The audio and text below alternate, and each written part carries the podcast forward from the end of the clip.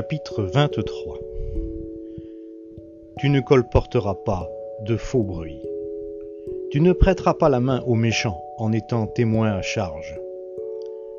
Tu ne suivras pas la multitude pour faire le mal, et tu ne déposeras pas dans un procès en te mettant du côté de la multitude pour violer la justice. Tu ne favoriseras pas l'indigent dans son procès. Lorsque tu rencontreras le bœuf de ton ennemi ou son âne qui s'est égaré, tu le lui ramèneras. Lorsque tu verras l'âne de celui qui a de la haine pour toi succomber sous sa charge, et que tu hésiteras à le décharger, tu le déchargeras avec lui. Tu ne porteras pas atteinte aux droits du pauvre dans son procès. Tu t'abstiendras de toute parole fausse.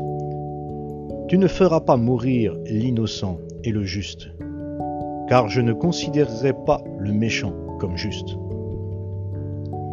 Tu ne recevras pas de présents, car les présents aveuglent les clairvoyants et pervertissent les paroles des justes. Tu n'opprimeras pas l'immigrant. Vous savez ce qu'éprouve l'immigrant, car vous avez été des immigrants dans le pays d'Égypte. Pendant six années, tu ensemenceras ta terre, et tu en recueilleras le produit. Mais la septième, tu lui donneras du répit, et tu l'abandonneras à elle-même. Les pauvres de ton peuple mangeront, et les animaux de la campagne mangeront ce qui restera. Tu feras de même pour ta vigne et pour ton olivier. Pendant six jours tu feras ton ouvrage, mais le septième jour tu respecteras le Shabbat, afin que ton bœuf et ton âne aient du repos, afin que le fils de ta servante et l'immigrant puissent souffler. Vous prendrez garde à tout ce que je vous ai dit, et vous ne rappellerez pas le souvenir du nom d'autres dieux, qu'on ne l'entende pas sortir de ta bouche. Trois fois par an, tu célébreras une fête en mon honneur. Tu observeras la fête des pains sans levain pendant sept jours au temps fixé du mois des épis. Tu mangeras des pains sans levain, comme je t'en ai donné l'ordre, car c'est dans ce mois que tu es sorti d'Égypte, et l'on ne se présentera pas les mains vides devant ma face. Observe la fête de la moisson, des prémices de ton travail, de ce que tu auras semé dans les champs, ainsi que la fête de la récolte, à la fin de l'année, quand tu recueilleras des champs le fruit de ton travail. Trois fois par an, tous tes hommes se présenteront devant le Seigneur l'Éternel. Tu n'offriras pas avec du pain levé le sang de mon sacrifice et la graisse de la victime immolée. Pour ma fête ne sera pas conservée la nuit jusqu'au matin. Tu apporteras à la maison de l'Éternel ton Dieu les prémices de tes premiers fruits du sol. Tu ne feras pas cuire un chevreau dans le lait de sa mère. Moi, j'envoie un ange devant toi pour te garder en chemin et te faire arriver au lieu que j'ai préparé. Tiens-toi sur tes gardes en sa présence. Obéis-lui. Ne lui cause pas d'amertume parce qu'il ne pardonnera pas vos péchés, car mon nom est en lui. Mais si tu lui obéis, et si tu fais tout ce que je te dirai, je serai l'ennemi de tes ennemis et l'adversaire de tes adversaires. Mon ange marchera devant toi et te conduira chez les Amoréens, les Hittites, les Phérésiens, les Cananéens, les Héviens et les Yébousiens, et je les exterminerai. Tu ne te prosterneras pas devant leurs dieux, et tu ne les serviras pas. Tu n'agiras pas comme ils agissent, mais tu les abattras et tu briseras leurs stèles. Vous servirez l'Éternel votre Dieu. Il bénira votre pain et votre eau, et j'écarterai la maladie du milieu de toi. Il n'y aura dans ton pays ni femme qui avorte, ni femme stérile je te ferai parvenir à un âge avancé. J'enverrai ma terreur devant toi, je mettrai en déroute tous les peuples chez lesquels tu iras, et je ferai s'enfuir devant toi tous tes ennemis. J'enverrai les frelons devant toi, et ils chasseront loin de toi les Héviens, les Cananéens et les Hittites. Je ne les chasserai pas en une seule année loin de toi, de peur que le pays ne soit désolé et que les animaux sauvages ne se multiplient contre toi. Je les chasserai peu à peu loin de ta face, jusqu'à ce que tu puisses hériter du pays. J'établirai ta frontière depuis la mer des joncs jusqu'à la mer des Philistins, et depuis le désert jusqu'au fleuve. Car je livrerai entre vos mains les habitants du pays, et tu les chasseras devant toi. Tu ne concluras pas d'alliance avec eux, ni avec leurs dieux. Ils n'habiteront pas dans ton pays, de peur qu'ils ne te fassent pécher contre moi, car tu servirais leurs dieux, et ce serait un piège pour toi.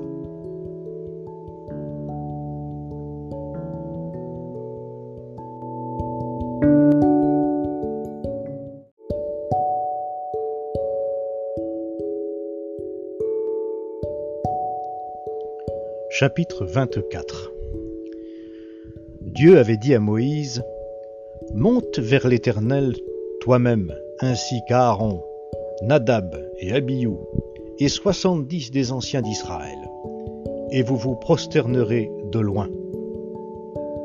Moïse s'approchera seul de l'Éternel, les autres ne s'approcheront pas, et le peuple ne montera pas avec lui. Moïse vint rapporter au peuple toutes les paroles de l'Éternel et toutes les ordonnances. Le peuple entier répondit d'une même voix, Nous exécuterons toutes les paroles que l'Éternel a dites. Moïse écrivit toutes les paroles de l'Éternel. Puis il se leva de bon matin. Il bâtit un autel au pied de la montagne, ainsi que douze stèles pour les douze tribus d'Israël il envoya de jeunes Israélites pour offrir des holocaustes et pour immoler des taureaux en sacrifice de communion à l'Éternel. Moïse prit la moitié du sang qu'il mit dans des bassines et répandit l'autre moitié du sang sur l'autel. Il prit le livre de l'Alliance et le lut au peuple. Ils dirent, Nous exécuterons tout ce que l'Éternel a dit, et nous obéirons. Moïse prit le sang et répandit le sang sur le peuple en disant, Voici le sang de l'alliance que l'Éternel a conclue avec vous, sur la base de toutes ces paroles. Moïse monta avec Aaron, Nadab, Abiou et soixante-dix des anciens d'Israël. Ils virent le Dieu d'Israël. Sous ses pieds, c'était comme un ouvrage de saphir étincelant comme le ciel lui-même dans sa pureté. Il n'étendit pas la main sur l'élite des Israélites. Ils eurent une vision de Dieu. Puis ils mangèrent et burent. L'Éternel dit à Moïse, Monte vers moi sur la montagne et reste là. Je te donnerai des tables de pierre, la loi et le commandement que j'ai écrit pour les enseigner. Moïse se leva avec Josué, son assistant, et Moïse monta sur la montagne de Dieu. Il dit aux anciens, Attendez-nous ici jusqu'à ce que nous revenions auprès de vous. Voici qu'Aaron et Our seront avec vous. Si quelqu'un a une affaire à régler, c'est à eux qu'il s'adressera. Moïse monta sur la montagne, et la nuée couvrit la montagne. La gloire de l'Éternel demeura sur le mont Sinaï, et la nuée le couvrit pendant six jours. Le septième jour, l'Éternel appela Moïse du sein de la nuée. L'aspect de la gloire de l'Éternel était aux yeux des Israélites comme un feu dévorant au sommet de la montagne. Moïse pénétra au sein de la nuée et monta sur la montagne. Moïse fut sur la montagne quarante jours et quarante nuits.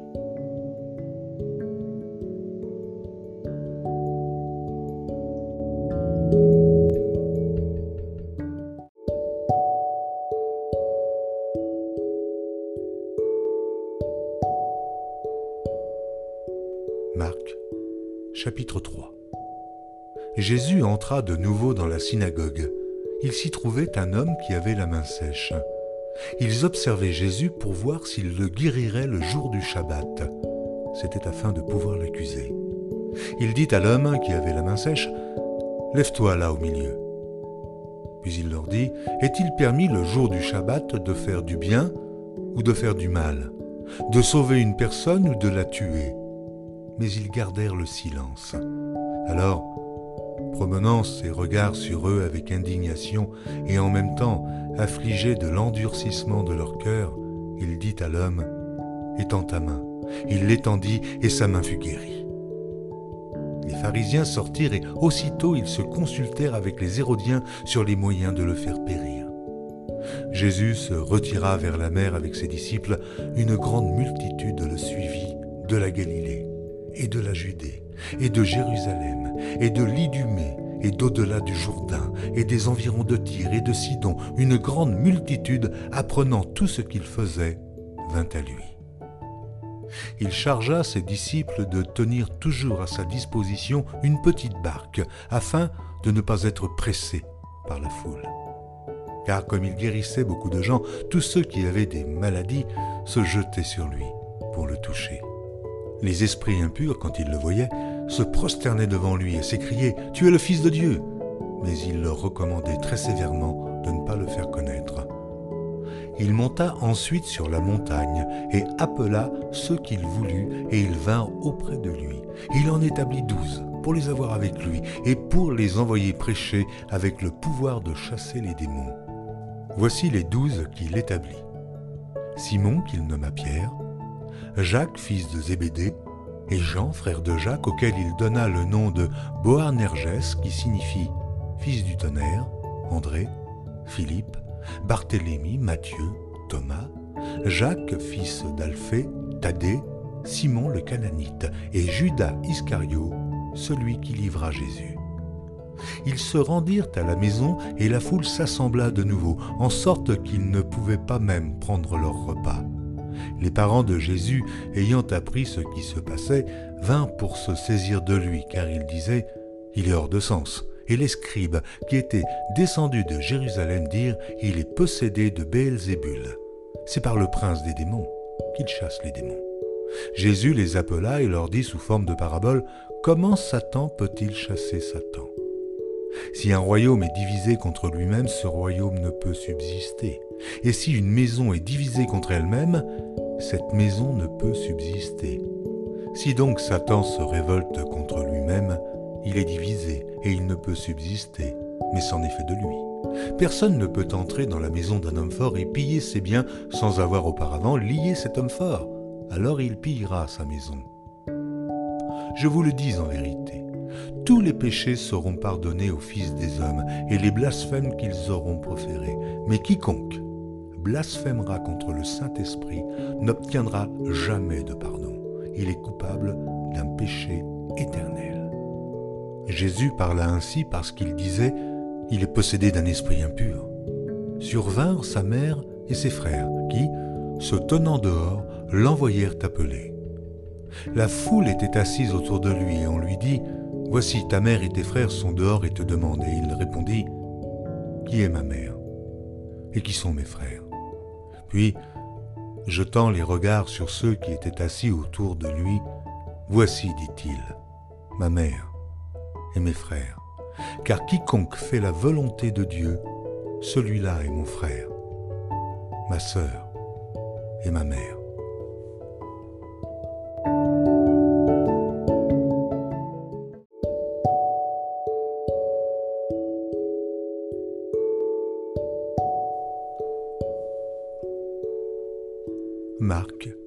Chapitre 4 Jésus se mit de nouveau à enseigner au bord de la mer.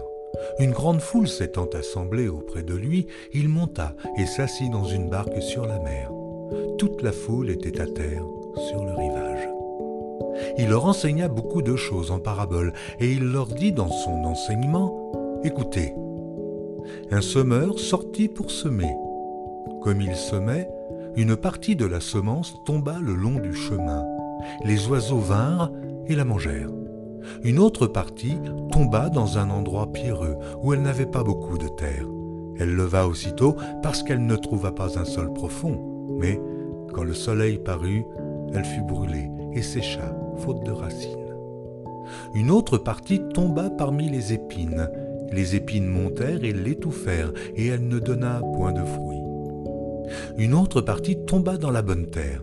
Elle donna du fruit, qui montait et croissait, et elle rapportait trente, soixante et cent pour un. Puis il dit, Que celui qui a des oreilles pour entendre, entende.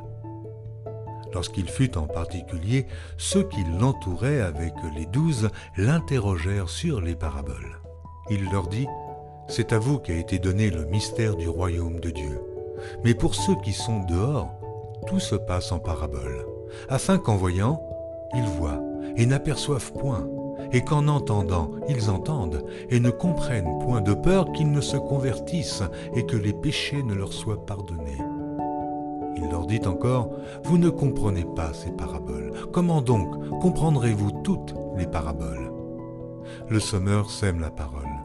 Les uns sont le long du chemin où la parole est semée. Quand ils l'ont entendue, aussitôt Satan vient et enlève la parole qui a été semée en eux.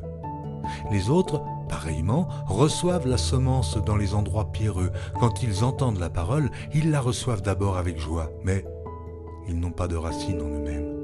Ils manquent de persistance, et dès que survient une tribulation ou une persécution à cause de la parole, ils y trouvent une occasion de chute. D'autres reçoivent la semence parmi les épines. Ce sont ceux qui entendent la parole, mais en qui les soucis du siècle, la séduction des richesses et l'invasion des autres convoitises étouffent la parole et la rendent infructueuse. D'autres reçoivent la semence dans la bonne terre. Ce sont ceux qui entendent la parole, la reçoivent et portent du fruit, trente, soixante et cent pour un.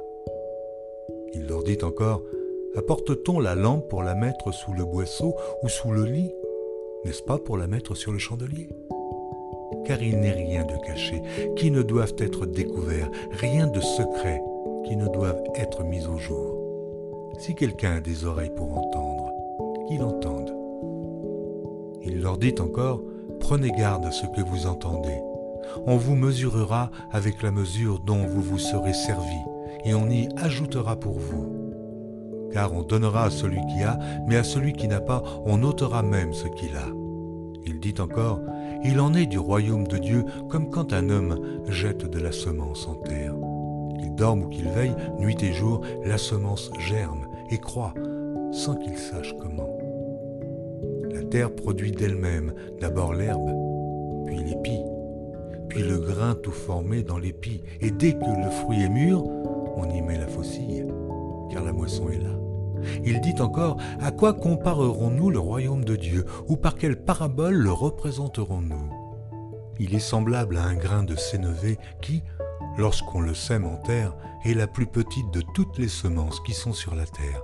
Mais lorsqu'il a été semé, il monte, devient plus grand que tous les légumes et pousse de grandes branches, en sorte que les oiseaux du ciel peuvent habiter sous son ombre.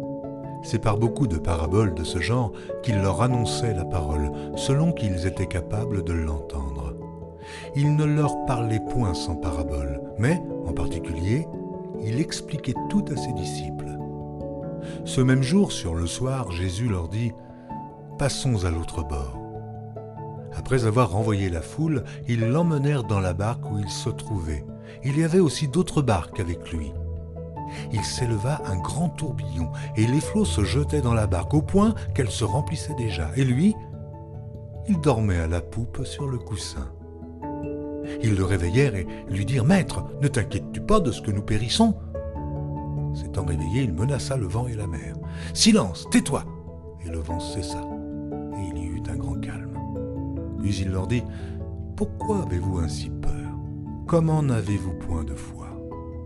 Ils furent saisis d'une grande frayeur, et ils se dirent les uns aux autres, Quel est donc celui-ci, à qui obéissent même le vent et la mer?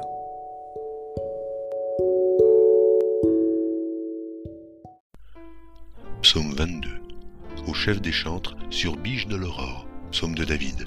Mon Dieu, mon Dieu, pourquoi m'as-tu abandonné et t'éloignes-tu sans me secourir, sans écouter mes plaintes?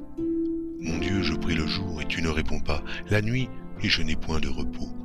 Pourtant tu es le Saint, tu sièges au milieu des louanges d'Israël. En toi se confiaient nos pères, ils se confiaient et tu les délivrais. Ils criaient à toi et ils étaient sauvés, ils se confiaient en toi et ils n'étaient point confus. Et moi, moi je suis un ver et non un homme, l'opprobre des hommes et le méprisé du peuple. Tous ceux qui me voient se moquent de moi, ils ouvrent la bouche, secouent la tête.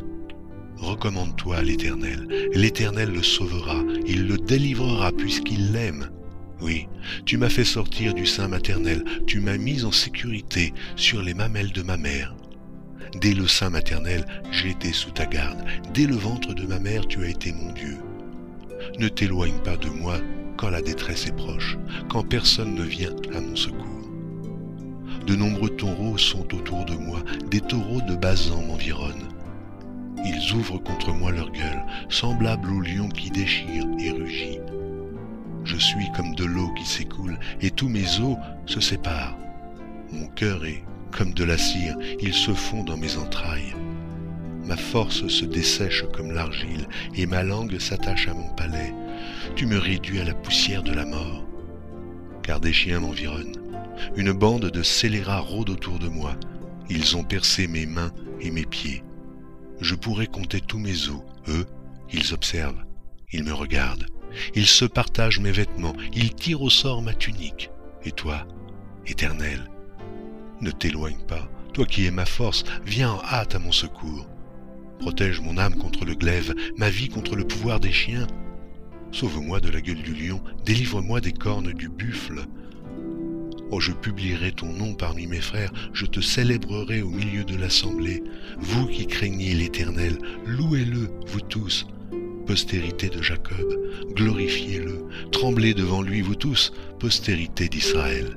Car il n'a ni mépris, ni dédain pour les peines du misérable et il ne lui cache point sa face, mais il l'écoute quand il crie à lui. Tu seras dans la grande assemblée l'objet de mes louanges, j'accomplirai mes vœux en présence de ceux qui te craignent.